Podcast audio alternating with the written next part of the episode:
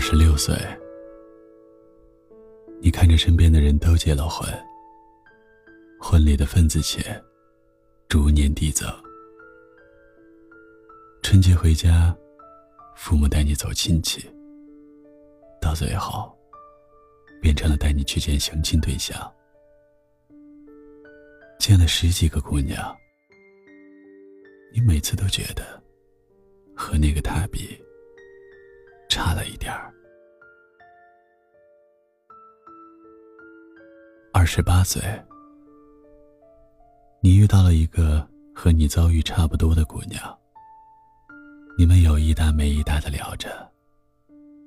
她说：“你还不错。”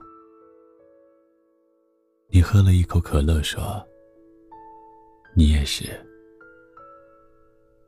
你还不确定喜不喜欢他，双方的家长就已经摆好了订婚宴。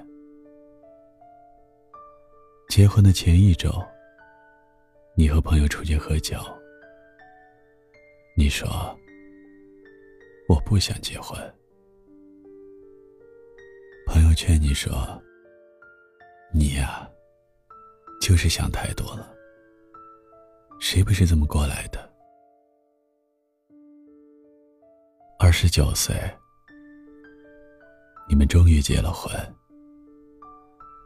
婚礼办的不大不小，朋友来的不多不少，攒了几年想要去实现理想的钱，却搭在了这一场百人的私人庙会上。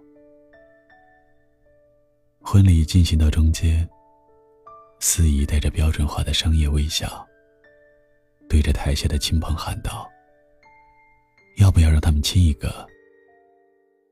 台下那些人跟着一起起哄。不知道为什么，你简简单单的亲了一口，两人恢复到了一开始的站位。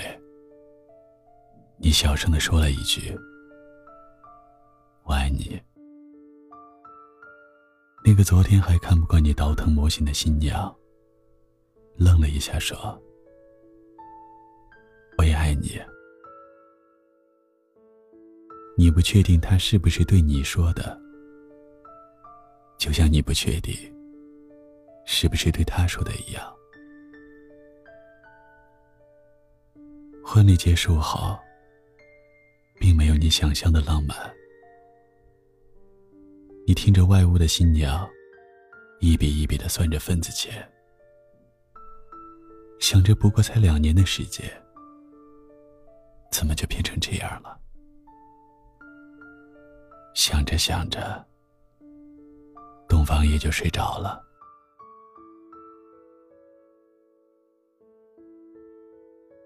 三十岁，她怀孕了。她辞掉了工作，在家养胎。你在公司也逐渐有了点地位，手里管着十来个人，独立负责一个项目。结婚前陪嫁的那辆二十万左右的车，也变成了你一个人的独享。但你依然不敢放松，每次加班电话那头都是抱怨与委屈，但你又不能争辩什么。谁让他怀了你的孩子？在这一刻，论是他的父母，还是你的父母，都无条件的站在了这一边。三十一岁。孩子落地了，前前后后花了十万块，不过无所谓。你看着自己的孩子，怎么看怎么喜欢，高兴的，仿佛这就是你的心声。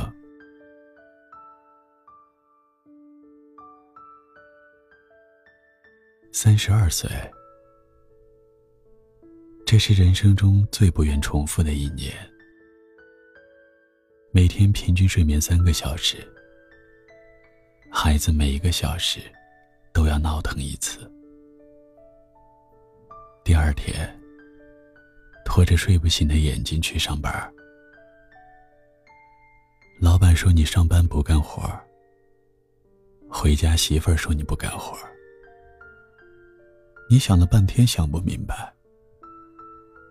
那谁干活呢？那辆开了三年的车，成了你真正的家，你再也不会抱怨。路上拥堵的交通，你甚至开始希望能再多读一会儿。回到家，你关了发动机，在车里点了一根烟，这是你每天最幸福的十分钟。车前是功名利禄，车后。是柴米油盐。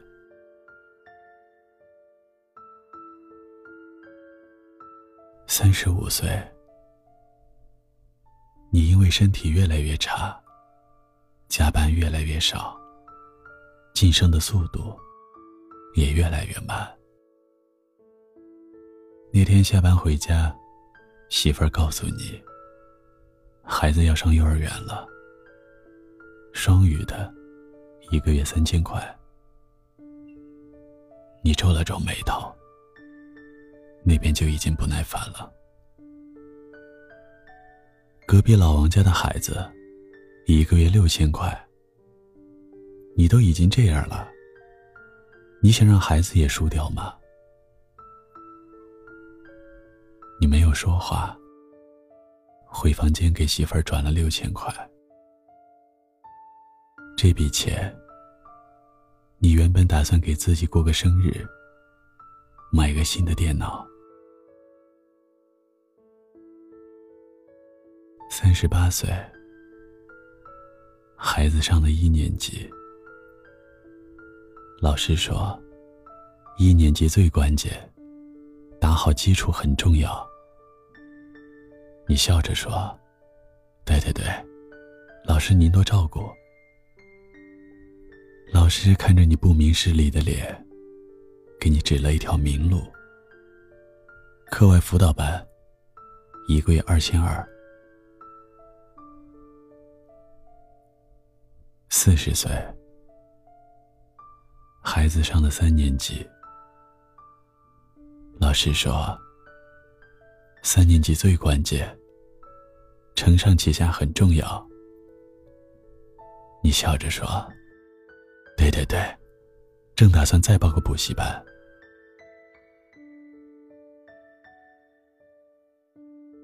四十四岁，孩子上了初中。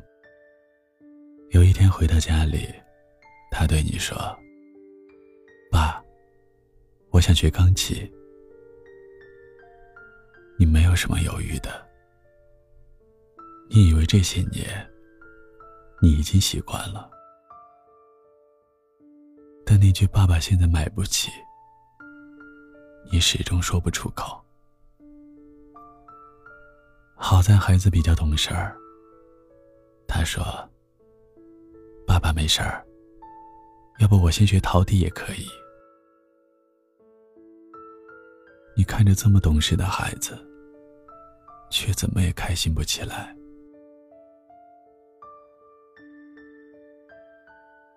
四十六岁。孩子上了一个不好不差的高中。有一天你在开会，突然接到了老师的电话。电话里说，你的孩子在学校打架了，叫你过去一趟。你唯唯诺诺的，和那个比你还小五岁的领导请了个假。到了学校，又被老师训了一通。台词无非就是那一句：“你们这些做家长的，就知道工作，能不能陪陪孩子？”你看着这个老师，有点可笑，好像当时说，家长在外辛苦点，多赚点钱，让孩子多补补课的，和他不是一个人。五十岁，孩子上了大学，他很争气，考了一个一本。他学的专业，你有点看不懂。你只知道，工作不一定好找，而且学费还死贵。你想和他聊聊，你准备了半斤白酒。一碟花生米。你说着那些曾经你最讨厌的话，还是要为以后的工作着想。挑个热门的专业，活着比热爱更重要。你们从交流变成了争吵。你发现，你老了，老到可能都打不过这个十八岁的孩子。你说不过他，只能说一句：“我是你爸。”孩子看着你，知道再怎么争辩都没有用。这一场确立你最后威严的酒局，不欢而散。你听得不真切，在孩子回自己屋的路上，好像叨叨了一句。我不想活得像你一样，怎么就哭了呢？五十岁的人了，一定是酒太辣了，对不对？对，一定是酒太辣了。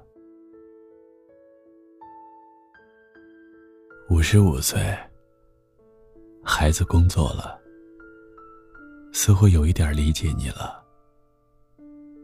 但你却反了过来。你说不要妥协。五十六岁，孩子也结婚了。你问他喜欢那个姑娘吗？他愣了愣说：“喜欢吧。”六十岁。辛苦了一辈子，想要出去走走。身边那个人，过了三十年，你依旧分不清到底喜不喜欢。你们开始规划旅游路线，这么多年了，你们还是存在分歧，还是在争吵。某个瞬间，你觉得。这样可能也挺好。一切都准备好的时候，孩子说：“我工作太忙了，可以帮我照顾一下孩子吗？”于是你们退了机票，又回到了三十年前。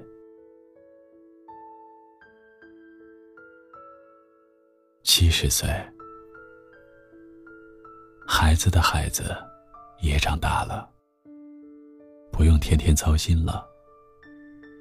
你下定决心说，一定要出去玩一趟。可是手边的拐杖，只能支持你走到楼下的花园。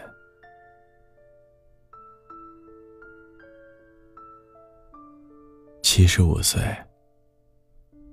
你躺在医院的病床上。身边聚满了人，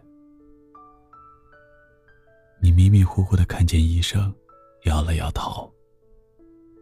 周围那些人，神情肃穆。你明白了，你要死掉了。你没有感觉到一丝的害怕。你突然问自己。我到底是什么时候死掉的呢？你想起来，三十岁的那场婚礼，原来那个时候你就已经死掉了吧？依照惯例，死前的三秒，你的大脑要走马灯似的倒叙你这七十五个年头，画面一张一张的过，一秒，两秒，两秒过去了，你面无表情的看着这两秒内的回忆。第三秒，突然你笑了。原来，已经回到了十五岁的那一年。你看见一个男孩，他吊着一袋牛奶，背着书包，从另一个女孩家的阳台下跑过。那个男孩朝窗户里看了看，那是十五岁的时候。你暗恋的那个女孩，你想不起来她长什么样子了。最后一秒，你努力的回忆着，然后，终于笑了出来。